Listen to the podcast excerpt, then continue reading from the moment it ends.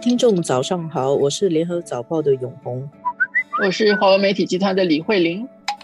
我们现在录音的时间是星期二，看起来苹果日报这个媒体一传媒已经进入它的生命的倒计时，因为上个星期四，香港的国家安全处。逮捕了苹果日报的母公司一传媒的五名高层，然后罪名就是说他们涉嫌违反国安法，在冻结了苹果日报有关公司的一千八百万港元的资产。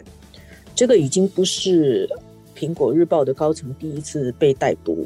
去年八月的时候，黎智英还有几个高层也是被逮捕，但是在上个星期四，香港的警务处国安处。在冻结他一千八百万港元的资产以后，看起来就要撑不下去了。在星期一早上的时候，就有消息传出来，可能就撑不过这个周末。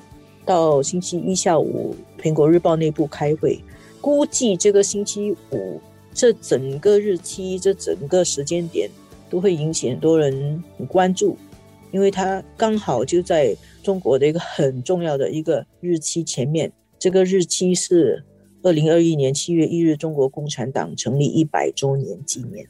那么，苹果日报可能就会在这个之前关门。我们的香港同事说，就叫苹果过不了七一。我有看到线上播报他们结束的一幕了。我觉得现在就是无论如何。不管你对苹果日报原来有怎么样的看法，这个对于追求新闻自由或者是以这个拥有新闻自由为傲的香港媒体而言，是一个悲壮的结局啊！因为无论如何，这个苹果日报在过去二十六年里面啊，可以说是香港报纸当中的主流，它确实是有时代的代表性。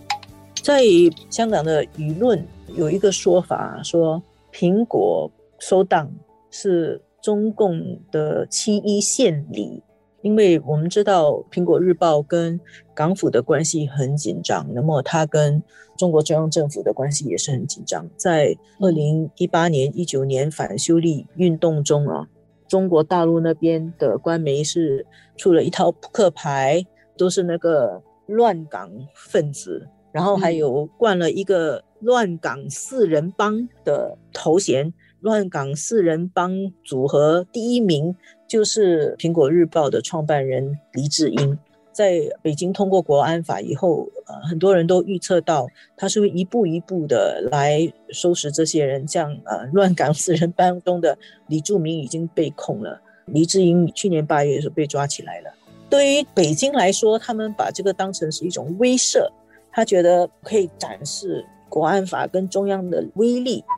其实，《苹果日报》从它九五年创刊的时候，它恰恰在香港回归之前的两年，就是一直以来，黎智英就是用苹果来高举民主的旗帜啊。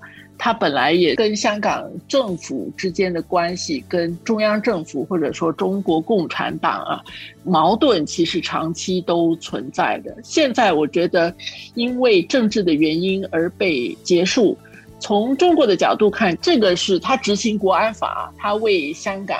维稳，他必须要做的事情，但是他用这样的一个高调又高压的手法，自然就会让中国他某一种形象会在国际上更加的突出啊。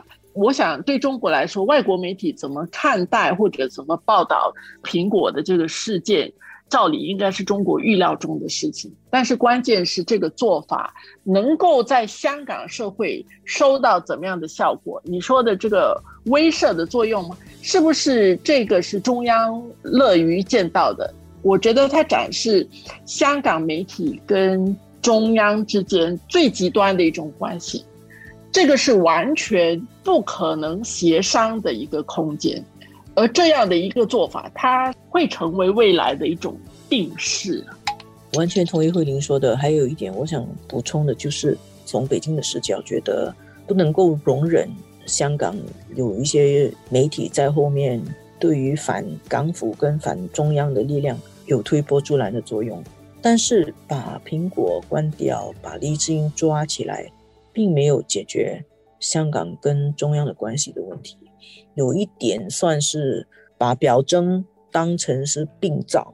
如果他们觉得这样子就可以解决他的问题的话，显然最后北京跟香港的关系只会更加紧张。